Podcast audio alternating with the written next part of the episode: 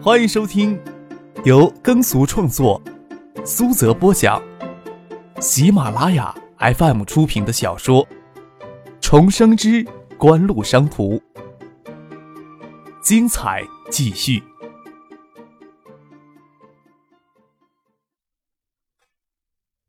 第三百零二集。建业位于小江西岸。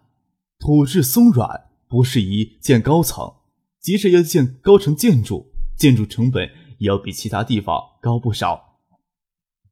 八三年建成的三十七层高的江宁饭店，让建人自豪到九十年代初。自九十年代中期才开始在新世界商圈初步形成新的高层建筑群，在商贸、新东方广场、江宁酒店二期、香港招商局国际金融中心。新世纪广场等几栋省城有名的高层建筑还没有竖起来之前，一百五十八米的新华都大厦在新世界商圈还是非常的抢眼。盛兴环球电器连锁总部搬到新华都大厦三十八楼，站在叶剑兵的办公室，可以毫无遮拦的看到东边的古城墙，天地覆盖着皑皑白雪，只有街道露出黑色的路面，仿佛纵横交错的线条将整个城市网住。古城墙露出的跌口砖墙也仿佛像两根平行线，覆盖之下还有零碎的屋面，树梢露出来，学府向南侧的雁回湖里结了冰，覆了雪，与南边的灵山融为一体。怎么对学府墙动心了？那已经列入了明年的改造计划当中了。看来还真是要拆了。叶剑兵注意到张克一直在看向那个方向，没兴趣。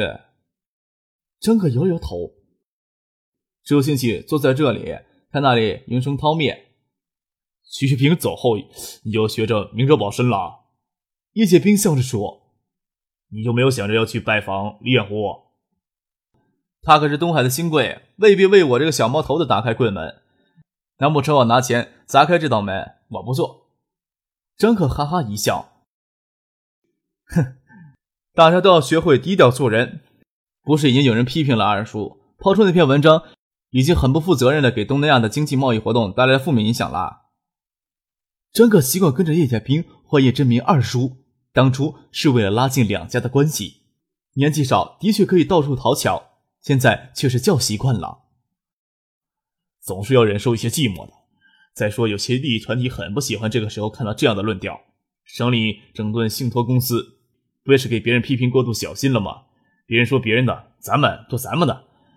坐在这里看风景的确不错。新华东大厦还有几层楼空着，你要不要买下来一层，摆一张很大的沙发椅呀？叶剑平半坐半躺的大转椅正对着玻璃幕墙，不得不承认，这种居高临下的享受寂寞的感觉非常的风骚。躲在夹缝里看风景倒也不错。张可笑着说：“要是价格适中的话，我倒可以考虑一下。”新世界在未来十年将发展成国内最大的三个商圈之一，在这里添置物业总不能算太奢侈之举。即使锦湖重心不会移到省城来，但是规模庞大的营林计划也必须要着一个中心点展开。而且营林计划注定要跟地方政府官员打交道，这个群体是最重气派的。再说写字楼收下又不像底层拿来做商业地产的群楼那么高昂，一层楼也就是一两千万而已。张可打算夜里坐船回海州，下午接到苏京东的电话，说陈庆生下午会乘飞机到海州。思高柏的工程师会与陈庆生及 TI 的工程师一起乘飞机从北京过去。艾莫提前先到上海，本意是跟张亚平会合后赶到海州，没想到昨夜下起了大雪，高速给封路了，高速还没有通。为了赶到夜里回海州给陈庆生接风，张可决定转乘火车到兴泰，让公司派车到兴泰接他跟父亲。张可托叶剑兵的秘书去查询列车时刻表。叶剑兵见张可突然焦急赶回海州，还一下子扫给孙庆萌露出的推搪神色，心里自然是好奇的很。叶剑兵能猜到张可两个月前抛出机芯工厂合资项目，应该是用于震慑科网。科网还不是爱达电子眼里的竞争对手，自然不会拿出什么十分的力气去打击科网。这会儿看见张克神色有异，忙抓住他问：“是不是爱达又有什么大动作？”艾达能有什么动作呀？张克说道。科王这些天不正到处宣扬他们投资五千万港币成立什么研发中心的事情吗？西晋南都海州参加祭奠仪式，我赶着回去看热闹呀。黄华可不带你这么说的啊！叶剑兵哪有这么好糊弄？谢兵他们人不在香港吗？虽然我不知道科王研发中心的祭奠什么时候举行，你认为我会相信他们能赶在你面前回海州？我看邵新文早就能独当一面了，要不你跟我回海州去？叶宪兵当然想去，却黑然笑道：“哼，哎，将这儿的事情都丢给邵新文，倒显得我游手好闲了。”其实叶建兵心里就等着邵新文正式入赘他们叶家，就像盛兴电器的日常管理都丢给他，这时候不行，要给家里其他人说闲话的。老板不能游手好闲，怎么显出管理人员的能耐呀？张可能看透叶剑兵的心思。陈信生今天晚上到海州，我是赶回去给他接风。具体的事情呀，几方都约定好要守口如瓶，我也不能在这里就告诉你实情吧。叶剑兵恨得牙痒痒，真像张克所说的那般守口如瓶，他倒不会要自己去海州呢。想必是上午给报复嘲笑的事情，有些担心的说道：“真值得我走一趟？”叶剑兵的秘书敲门进来，告诉列车时间，火车票可以直接去到站台取。张克看了看手表，说道：“挺担心路上会堵车的。”我就不在这儿耽搁了啊！有时间留在火车站打发吧。张克穿起外套，出了叶宪兵的办公室。易建平犹豫一会儿，抓起外套跟张克走了出去。经过邵新文的办公室，没看到他人，只能在车上打电话通知他一声。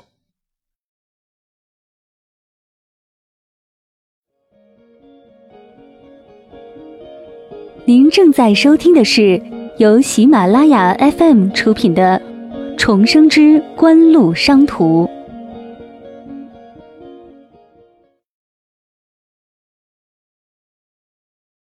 鉴于海州有火车，而且两地之间的列车都是绿皮火车，车速慢不说，没有卧铺，只有硬座。建议海州之间来往的人员多，车厢拥挤，张可通常是不会想要坐火车的。提前打过招呼，虽然没有卧铺，张可他们却给安排在列车员休息室里。到兴泰才一百多公里的路程，却花了三个半小时。天气预报说今天全省有雪，幸好到兴泰雪还没有落下来，没有在兴泰耽搁时间。从兴泰到海州只有国道，没有高速。晚上八点钟才赶到海州，海州这时候也飘起雪来，雪很大，再延迟两三个小时，说不定人会给困在兴泰。叶剑兵忍不住抱怨地说：“还不如买一架私人飞机便宜呢。”话是这么说不假，现在应该算九七年了。张克记得九七九八，国内富豪购置私人飞机在国内称为新闻热点。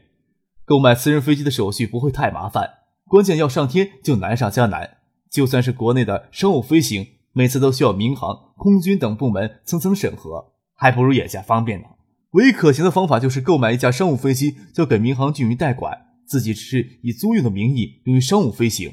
但是临时的飞行航线。也需要提前两三天申请才行。陈先生一行人下午五点钟就到了海州，听到张克要赶回来，一直在锦湖电子研究院等到八点钟没有吃晚饭。苏兴东就陪同孙尚义、杨绿锦等人，陈先生与他助手以及 T.I. 司高柏这次派过来的工程师，自然由丁怀与锦湖电子技术研究院的人陪同。张可直接赶到城山路的锦湖电子研究院，晚饭可以在研究院里食堂凑合着吃。指不定工程测试人员会彻夜不眠的工作。一月八号，徐学平、周书慧乘火车离开东海，没有让张克去省城送行，只让婉晴到省城将芷彤接回海州去。两年前从惠山市委书记调常务副市长李远湖，早在两天前就正式履行了省委副书记、代省长等职。这一天也是科王电信研发中心暨科王电子科技园奠基仪式。西晋南从香港请来葛明信、葛运军以及嘉信电子总裁梁孝农。邀请的其他嘉宾当中，除了周富明、唐学谦、陆光义、宋平明等这些海州的本地官员以外，还有省招商引资局、省电子工业协会等部门的代表。除了这些人之外，还有一个很受人瞩目的人，那就是省政府副秘书长苏义群。科王也邀请了苏京东、张克等人。张克有心想推之不理。但是也不想给苏玉群留下骄横跋扈的印象，以免给他们有借口盯上自己。勉为其难列席了科王在电子工业园动手举行的奠基典礼。李远湖在惠山担任市委书记时，苏雨群作为惠山市委秘书长，因为惠山市与建业市平级，比一般的第一是高半个。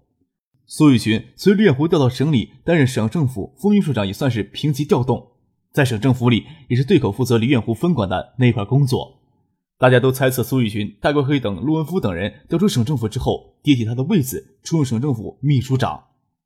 张可之前有认真考虑过李远湖与谢家的关系，吸引了他老母亲周景瑜，八七年调到惠山，出使分管工业的副市长，九二年代市长，李远湖九八年调到惠山市担任书记。九四年调出惠山，两人是从九二年搭起了两年的班子，之后是照样调到惠山担任市委书记。按说以前周景瑜的脾气，不可能跟他在一起搭班子的人留下太好的印象。张可认真调查过相关事情，只是上层的一团和气，下面人看不出什么来。而与李远湖、周景瑜接近的人，又顾及到这两的政治前程太远大，没有人在背后肯说什么。倒是从现任惠山市委书记赵阳嘴里。知道李远湖与周景瑜即使关系不恶，也算不上融洽。但是那句让人听了耳根起腻的话，是再是真理不过。政治上没有永远的敌人，也没有永远的朋友。李远湖才履任两天，就将苏雨群派来给谢家助阵，看来要好好重新评估一下谢家与东海新贵李远湖之间的关系了。张可原本打算到祭奠结束之后就偷偷溜走，谁想苏雨群给谢拍完照之后，就问他身边的周富明。你们市里的张克呢？他今天有没有到场呢？张克恨不得一口唾沫搓他脸上。虽然在省政府与苏雨群没有直接接触过，要是苏雨群当面都认不得自己，要在自己面前拿捏姿态了。按说在场的唐学谦、周富明都比苏雨群级别高，但是要容忍苏雨群以李远湖代表人的自居的嘴脸，心里都是有些不痛快。唐学谦脸上尤其的阴郁。张克硬着头皮从队列里走出来。努力的让自己嘴角两边的笑平衡一些，不至于看上去像冷笑，说道：“苏秘书长真是贵人多忘事儿呀！我都站这儿半天了，还以为苏秘书长故意不理睬我呢。”